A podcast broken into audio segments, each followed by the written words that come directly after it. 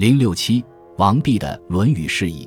王弼在《周易注》中也发挥了这个思想，比如他说：“静专动直，不失大和，岂非正性命之情者邪？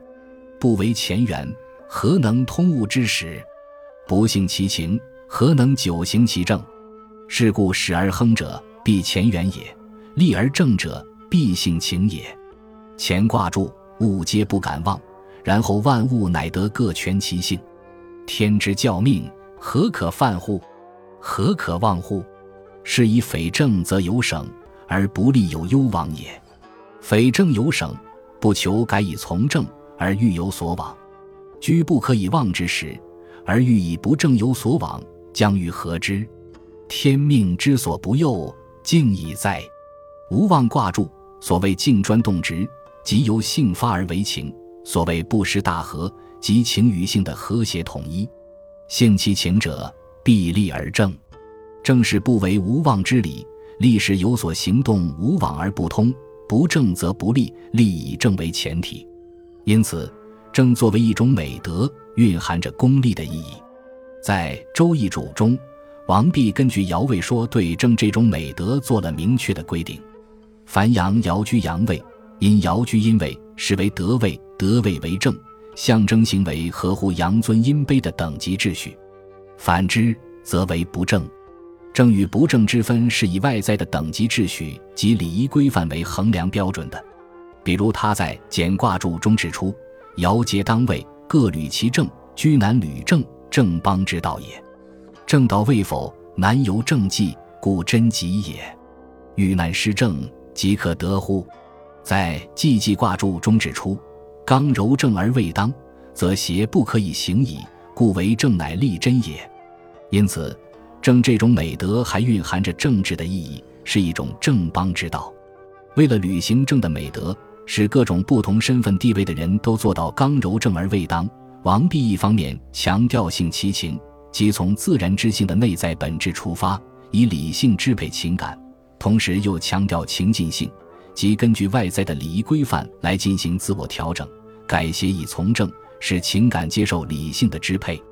这种性与情的统一，就是内与外、静与动、体与用的统一，也就是本体与现象的统一、自然与明教的统一。由此可以看出，王弼关于人性论的思想，始终是贯穿着一条举本统末的思路，而与何晏的那种本为上、末为下的思路大不相同。照王弼看来，圣人是性其情的典范。理想人格的化身，根据王弼的一些散见的言论来归纳分析，这种理想人格包含着真、善、美三个方面的意义。所谓真，是指圣人的智慧高于常人，穷神言己，民族以循迹幽微，对真理有全面的把握，对本体有完整的体认。所谓善，是指圣人的品德中和备至，欲而不迁，浊乱不能污其节，凶恶不能害其性。能够久行其正，所谓美是指圣人的情感应物而无类于物，达到了完美的境界。这是一种自由的情感，一种为理性所净化了的情感，一种渗透着宇宙意识而脱离了低级趣味的情感。魏晋时期，玄学家一致认为老不及圣，老子的人格比不上孔子。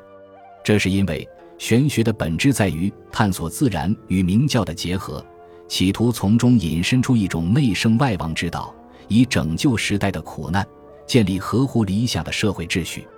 为了推行这种内圣外王之道，需要一种刚健笃实、自强不息、为理想而献身的人格精神。王弼把孔子树立为理想人格的化身，道理就在这里。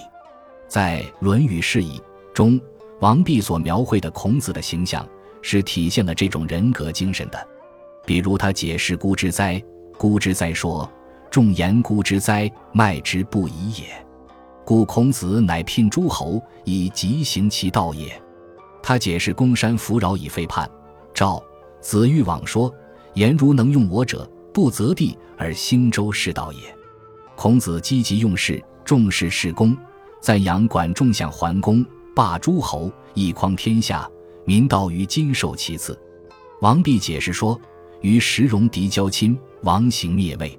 管仲攘戎狄而封之，南服楚师，北伐山戎，而中国不夷，故曰受其次也。